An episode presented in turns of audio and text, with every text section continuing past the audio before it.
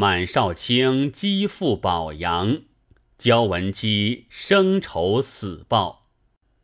诗云：“十年磨一剑，双刃未曾试。今日把赠君，谁有不平事？”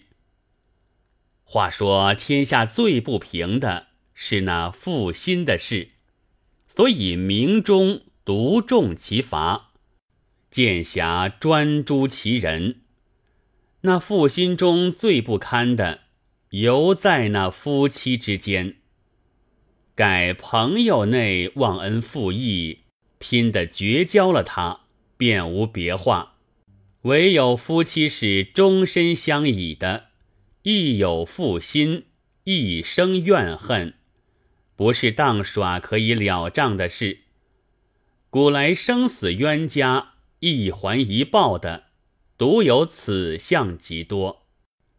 宋时衢州有一人，姓郑，是个读书人，娶着会稽陆氏女，姿容娇媚，两个伉俪筹谋，如胶似漆。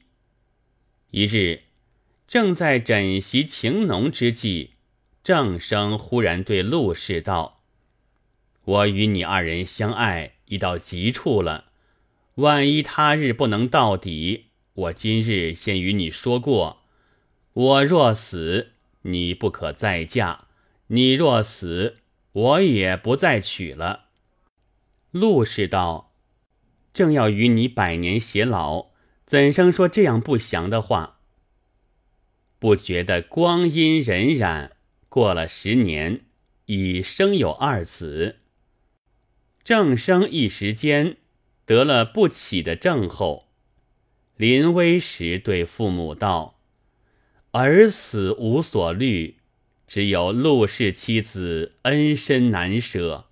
况且年纪少爱，日前已与他说过，我死之后不可再嫁。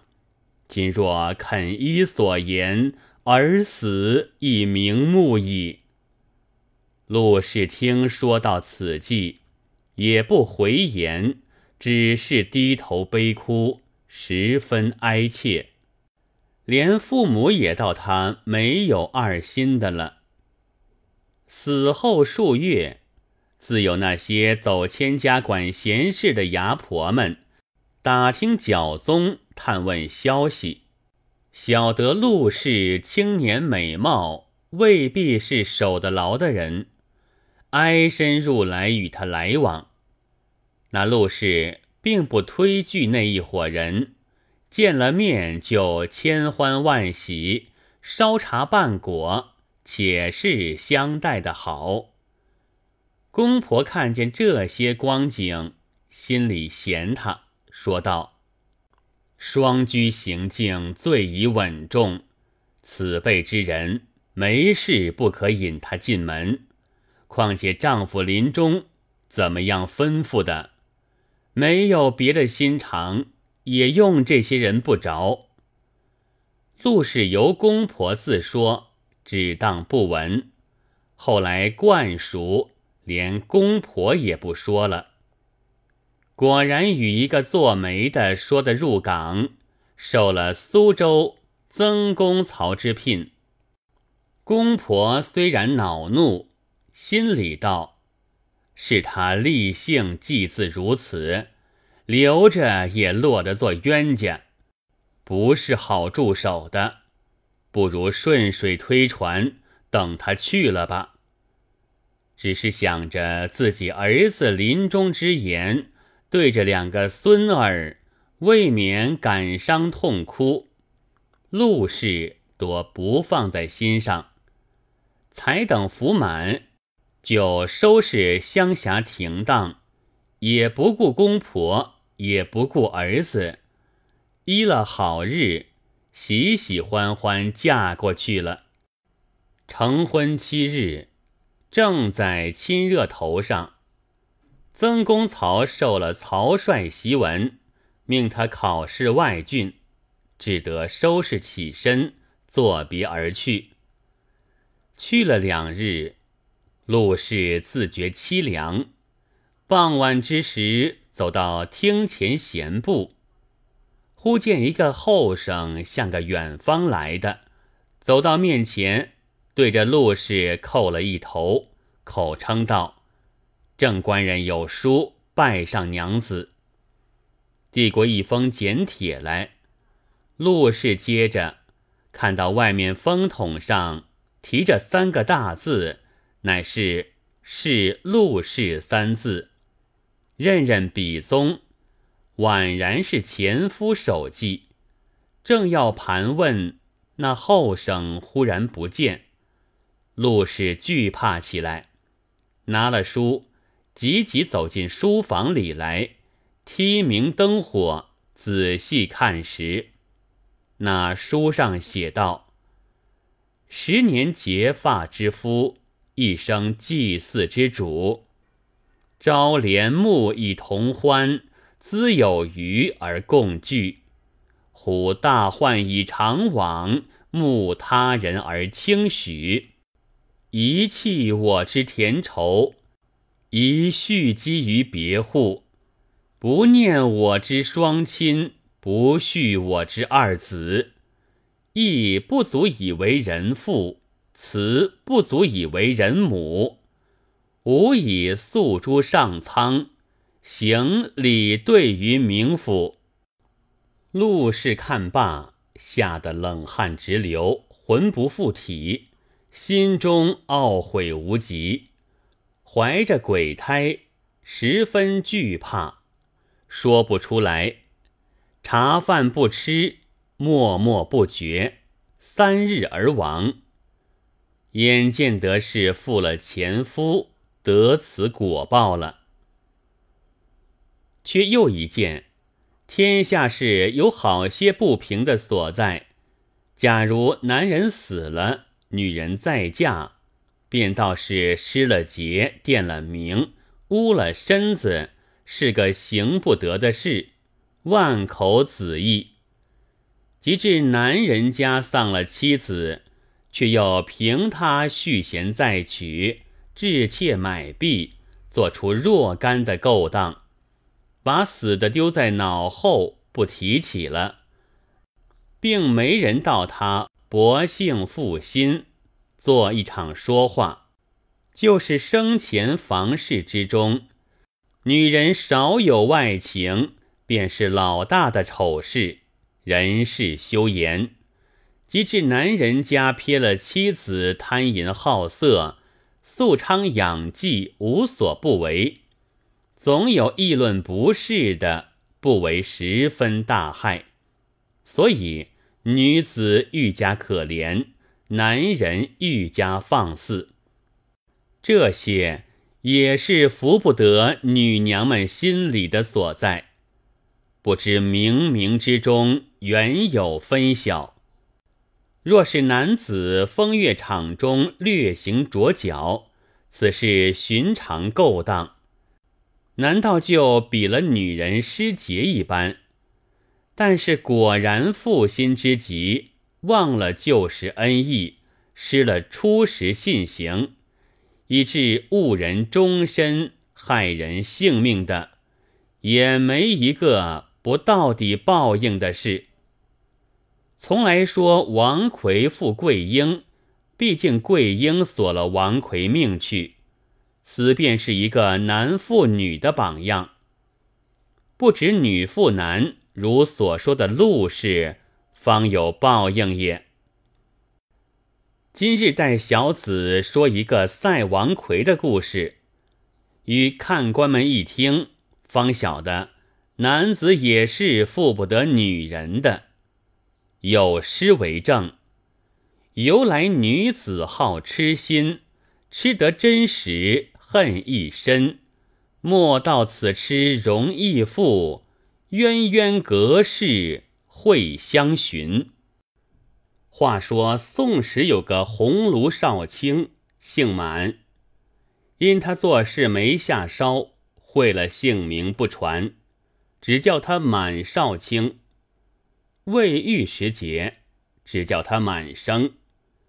那满生是个淮南大族，事有险患，叔父满贵现为枢密副院，族中子弟遍满京师，尽皆父后本分，唯有满生心性不羁，狂放自负，生得一表人才，风流可喜，怀揣着满腹文章，到早晚必登高地。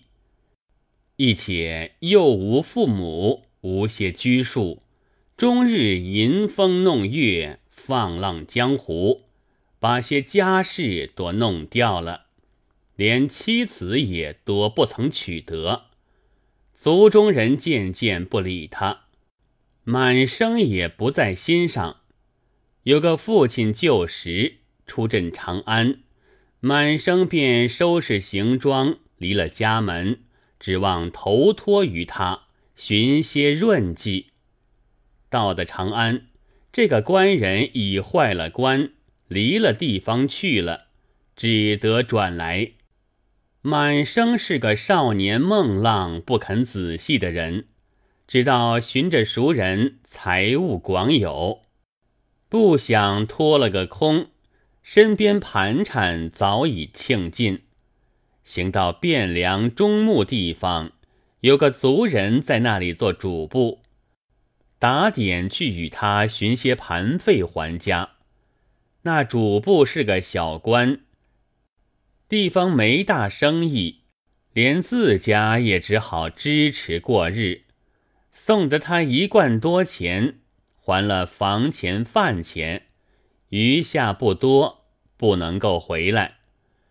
此时已是十二月天气，满生自私，囊无半文。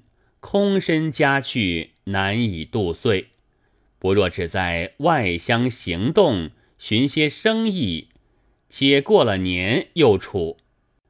关中还有一两个相识在那里做官，仍旧多转路头往西而行。到了凤翔地方，遇着一天大雪，三日不休。正所谓。云横秦岭家何在？雪拥蓝关马不前。满生祖住在饭店里，一连几日，店小二来讨饭钱，还他不够，连饭也不来了。想着自己是好人家子弟，胸藏学问，使功名如石芥儿，一时未济，浪迹江湖。今受此穷途之苦，谁人晓得我是不遇时的公卿？此时若肯雪中送炭，真乃胜似锦上添花。怎奈事情看冷暖，望着哪一个救我来，不觉放声大哭，早惊动了隔壁一个人，走将过来道。谁人在此啼哭？那个人怎生打扮？头戴悬壶帽套，身穿羔羊皮裘，紫糖颜色，带着几分酒，脸映红桃，苍白虚然，沾着几点血，身如玉树，倚在浩然驴背下，想从安道宅中来。那个人走进店中，问店小二道：“谁人啼哭？”店小二答道：“傅大郎是一个秀才官人，在此三五日了，不见饭钱拿出来。天上雪下不止，又不好走路，我们不与他饭吃了，想是肚中饥饿，故此啼哭。”那个人道：“哪里不是积福处？”既是个秀才官人，你把他饭吃了，算在我的账上，我还你吧。店小二道：“小人晓得。”便去拿了一份饭，摆在满生面前道：“客官，这是大郎叫拿来请你的。”满生道：“哪个大郎？”只见那个人已走到面前道：“就是老汉。”满生忙施了礼道：“与老丈素昧平生，何故如此？”那个人道：“老汉姓焦，就在此酒店建壁居住。因雪下的大了，同小女烫几杯热酒暖寒，闻得这壁香悲怨之声，不像是个以下之人，故布置此间询问。店小二说是个秀才学祖了的。老汉念斯文一脉，怎叫秀才忍饥？”故此叫他送饭，荒殿之中无物可吃，况如此天气，也须得杯酒涤寒。秀才宽坐，老汉家中叫小厮送来。满生喜出望外道：“小生失路之人，与老丈不曾识面，承老丈如此周全，何以克当？”焦大郎道。秀才一表非俗，目下偶困，绝不是落后之人。老汉是此间地主，应得来管顾的。秀才放心，但住此一日，老汉支持一日，只等天色晴霁，好走路了，再商量不迟。满生道：“多感多感。”焦大郎又问了满生。姓名相冠，明白，慢慢的自去了。满生心里喜欢道：“谁想绝处逢生，遇着这等好人。”正在惜兴之际，只见一个龙头的小厮拿了四碗下饭、四碟小菜、一壶热酒送将来，道：“大郎送来与满官人的。”满生谢之不尽，收了摆在桌上食用。小厮出门去了，满生一头吃酒，一头就问店小二道：“这位焦大郎是此间什么样人？怎生有此好情？”小二道：“这个大郎是此间大户，极是好意，平日扶穷济困。至于见了读书的。”有肯结交，再不怠慢的，自家好吃几杯酒。若是陪着他过的，一发有缘了。满生道，想是家道富厚。小二道，有便有些产业，也不为十分富厚，只是心性如此。官人造化遇着了他，便多住几日，不打紧的了。满生道。雪晴了，你引我去拜他一拜。小二道：“当的，当的。”过了一会儿，焦家小厮来收家伙，传大郎之命，吩咐店小二道：“满大官人供给，只管照常支应。用酒时到家里来取。”店小二领命，果然支持无缺，满生感激不尽。过了一日。天色晴明，满生思量走路，身边并无盘费，亦且受了焦大郎之恩，要去拜谢，真叫做人心不足，得陇望蜀。见他好情，也就有个希冀借些盘缠之意，叫店小二在前引路，径到焦大郎家里来。焦大郎接着。满面春风，满生见了大郎，倒地便拜谢他。穷途周济，输出望外，倘有用着之处，情愿效力。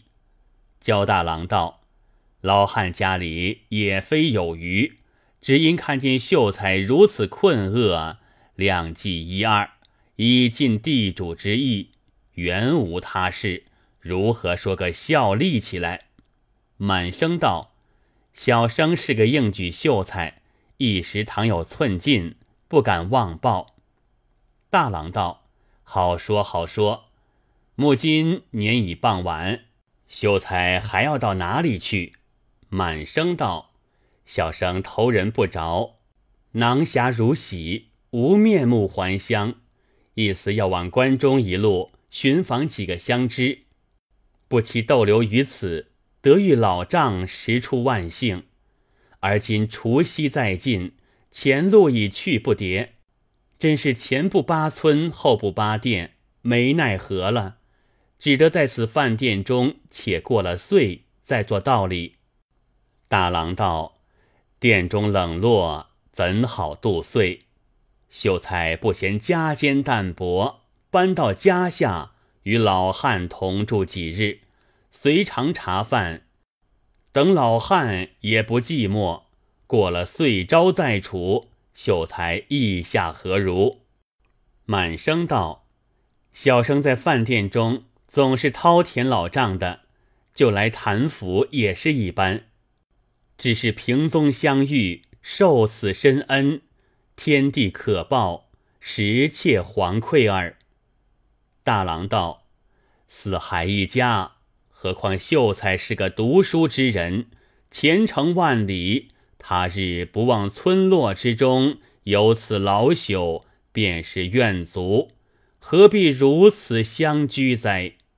原来焦大郎固然本性好客，却又看得满生仪容俊雅，风度超群，语言倜傥，料不是落后的，所以一意周全他。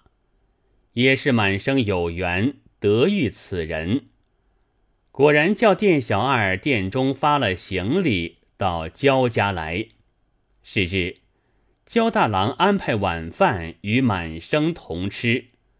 满生一席之间，谈吐如流，更加酒性豪迈，痛饮不醉。大郎一发投机，以为相见之晚，直吃到兴尽方休。安置他书房中歇宿了，不提。